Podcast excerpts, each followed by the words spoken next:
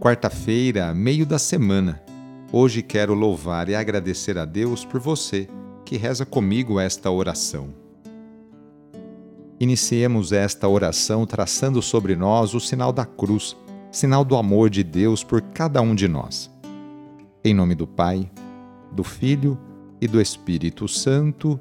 Amém. Senhor nosso Deus, nosso Pai, nós cremos em vós nós esperamos em vós. Nós vos amamos. Nós vos agradecemos este dia e vos damos graças porque estamos com vida. Oferecemos este dia ao Senhor com todas as nossas alegrias e sofrimentos, com todos os nossos trabalhos e divertimentos. Guardai-nos do pecado e fazei de nós instrumentos de vossa paz e do vosso amor. Ajudai-nos a observar vossos santos mandamentos Amém. Nesta quarta-feira, dia 30 de março, o trecho do Evangelho é escrito por João, capítulo 5, versículos de 17 a 30. Anúncio do Evangelho de Jesus Cristo segundo João. Naquele tempo, Jesus respondeu aos judeus: Meu pai trabalha sempre, portanto, também eu trabalho. Então os judeus ainda mais procuravam matá-lo porque além de violar o sábado, Jesus chamava Deus o seu Pai, fazendo-se assim igual a Deus. Tomando a palavra, Jesus disse aos judeus: Em verdade, em verdade vos digo, o filho não pode fazer nada por si mesmo. Ele faz apenas o que vê o Pai fazer. O que o Pai faz, o filho o faz também. O Pai ama o Filho e lhe mostra tudo o que ele mesmo faz. E lhe mostrará obras maiores ainda, de modo que ficareis admirados. Assim como o Pai ressuscita os mortos e lhes dá a vida, o Filho também dá a vida a quem ele quer. De fato, o Pai não julga ninguém, mas ele deu ao Filho o poder de julgar, para que todos honrem o Filho assim como honram o Pai. Quem não honra o Filho também não honra o Pai, que o enviou. Em verdade, em verdade vos digo: quem ouve a minha palavra e crê naquele que me enviou, possui a vida eterna. Não será condenado, pois já passou da morte para a vida. Em verdade, em verdade eu vos digo: está chegando a hora, e já chegou em que os mortos ouvirão a voz do Filho de Deus, e os que a ouvirem viverão. Porque assim como o Pai possui a vida em si mesmo, do mesmo modo concedeu ao Filho possuir a vida em si mesmo. Além disso, deu-lhe o poder de julgar, pois ele é o Filho do homem. Não fiqueis admirados com isso, porque vai chegar a hora em que todos os que estão nos túmulos ouvirão a voz do Filho e sairão. Aqueles que fizeram o bem ressuscitarão para a vida, e aqueles que praticaram o mal para a condenação. Eu não posso fazer nada por mim mesmo.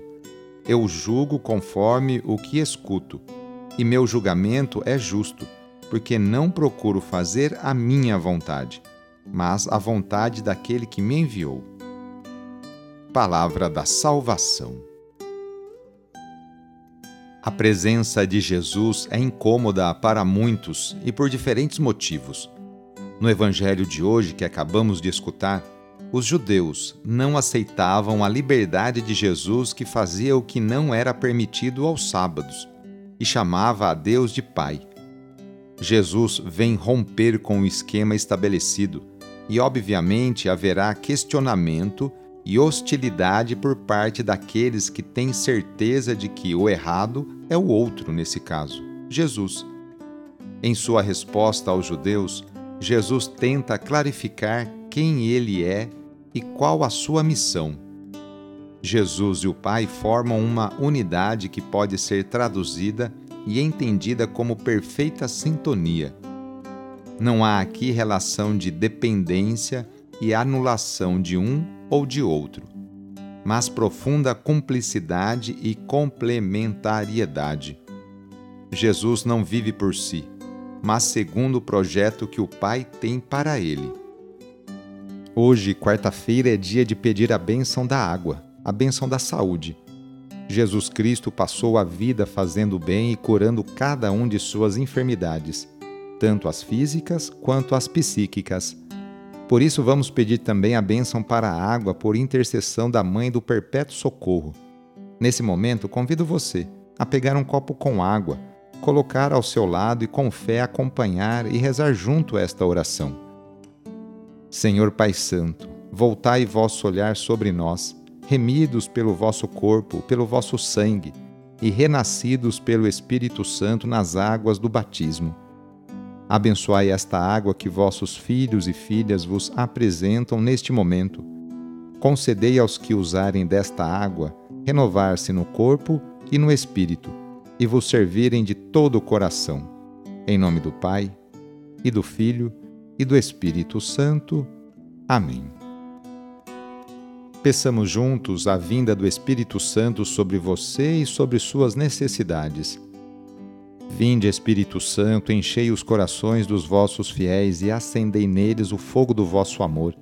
Enviai o vosso Espírito e tudo será criado e renovareis a face da terra. Oremos.